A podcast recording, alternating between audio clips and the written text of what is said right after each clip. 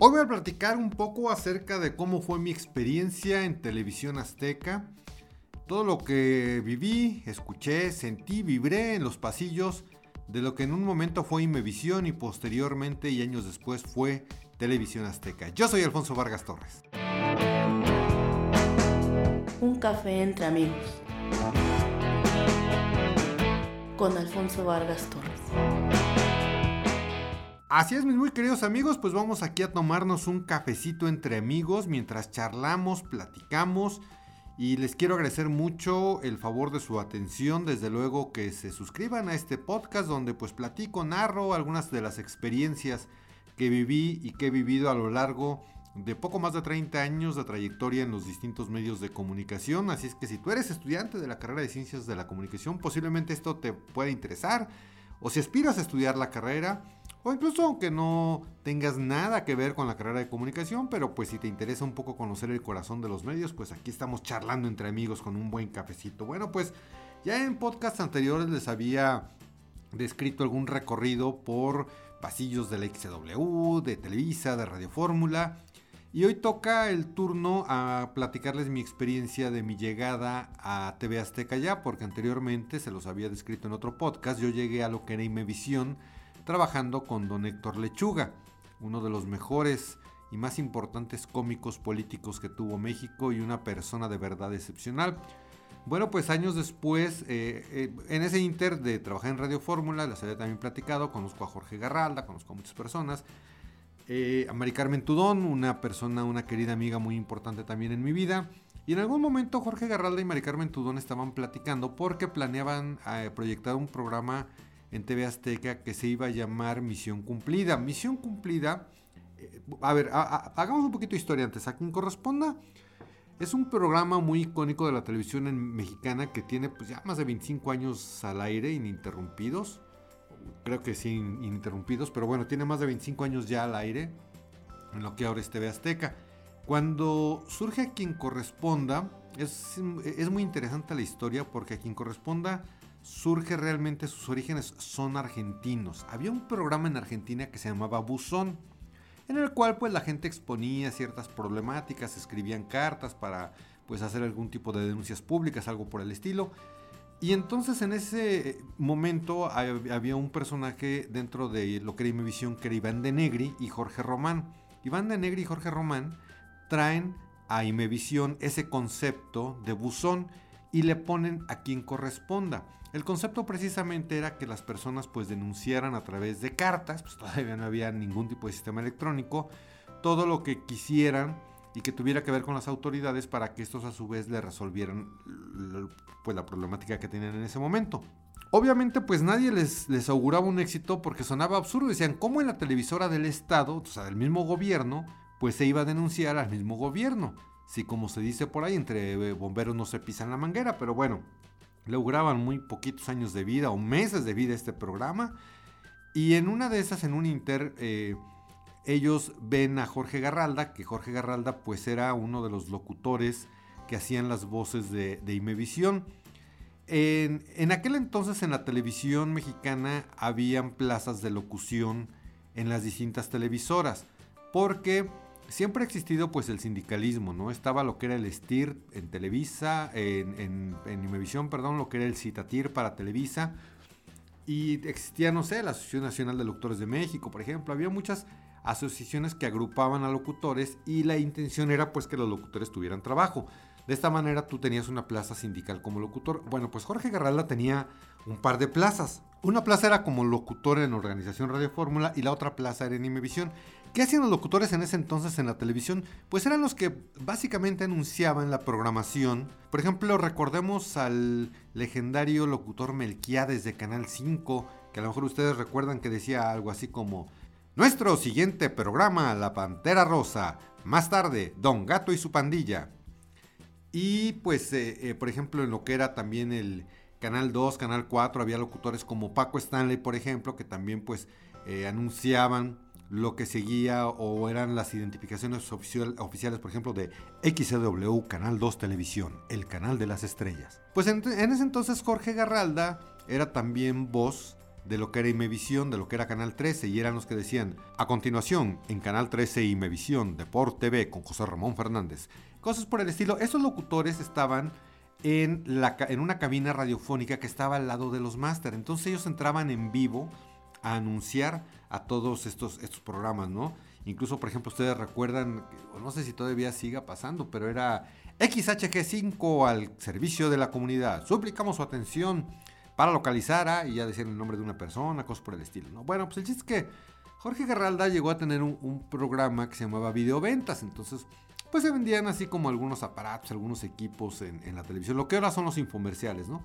Pues resulta que Jorge Román y Iván de Negri deciden que pues Jorge podría ser un buen conductor para quien corresponda. Jorge, les quiero comentar, siempre tuvo una imagen y la sigue teniendo una imagen muy, muy impecable.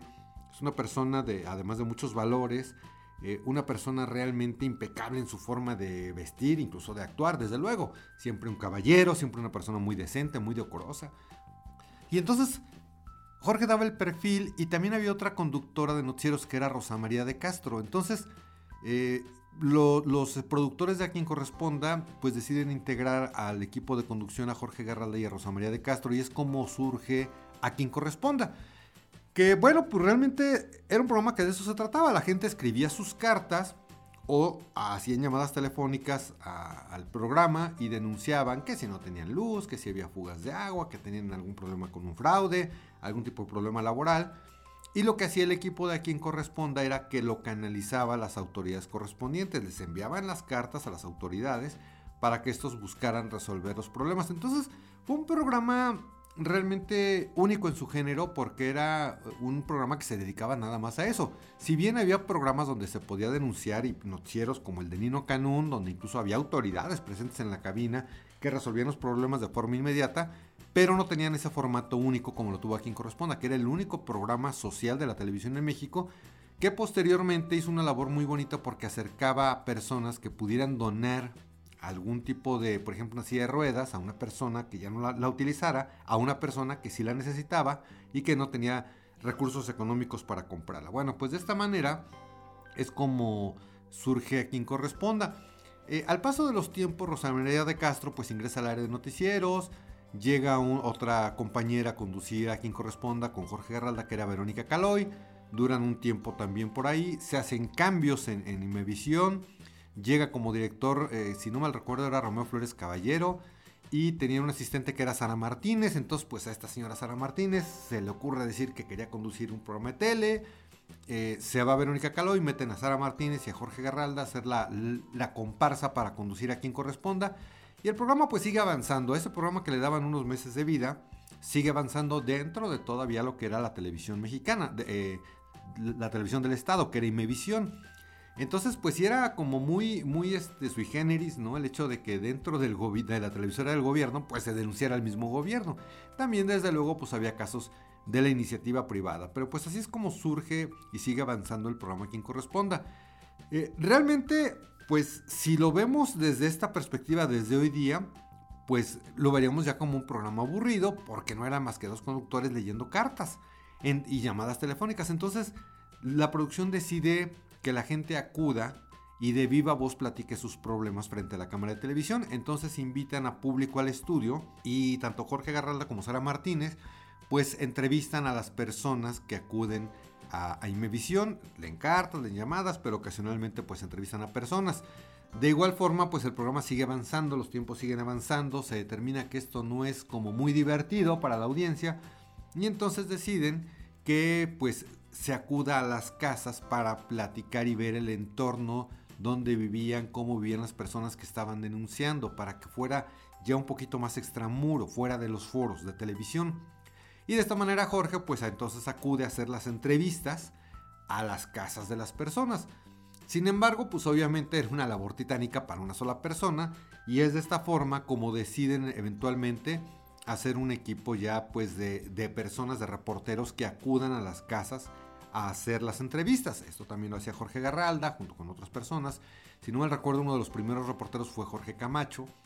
Y entonces eh, eventualmente empieza a entrar como un poquito el celo de las personas, de bueno, ¿por qué a mi casa llega otra persona que no es Jorge Garralda y a la casa de la persona X si llega Jorge Garralda, que es el conductor y es el que yo veo en la televisión y pues yo quiero que él venga en mi casa?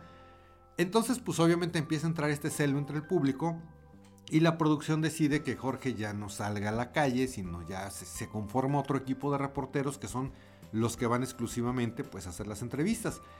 Y así es como se empiezan a grabar los testimoniales. Bueno, pues en ese inter el programa realmente era sumamente exitoso. Viene el cambio de, la venta de medios que se llamó, ya les expliqué en otro podcast, donde el gobierno dice, pues yo ya no puedo con esta concesión de televisión, es muy caro mantener una televisora, se la voy a dar a alguien que tenga el recurso económico para administrarla, para sacarle provecho, para comercializarla y para que esto sea rentable. Así es que surge este, este paquete de medios, ya les había explicado en otro podcast, lo gana Ricardo Salinas Pliego y entonces es así como ya se, se conforma TV Azteca. Bueno, pues de los únicos programas que sobrevivieron de este cambio de Imevisión, donde por ahí estaba también Víctor Trujillo, Ausencio Cruz, en fin, Joaquín López Dori, incluso estuvo un tiempo en lo que eran los noticieros de Imevisión. Eh, Emilio, Emilio se lo prestó, por decirlo de alguna forma, a, los directores de, ese entonces del gobierno para que estuviera dentro de Imevisión. Bueno, el tema es que cuando eh, se hace esta transición de Imevisión a TV Azteca, pocos programas sobreviven.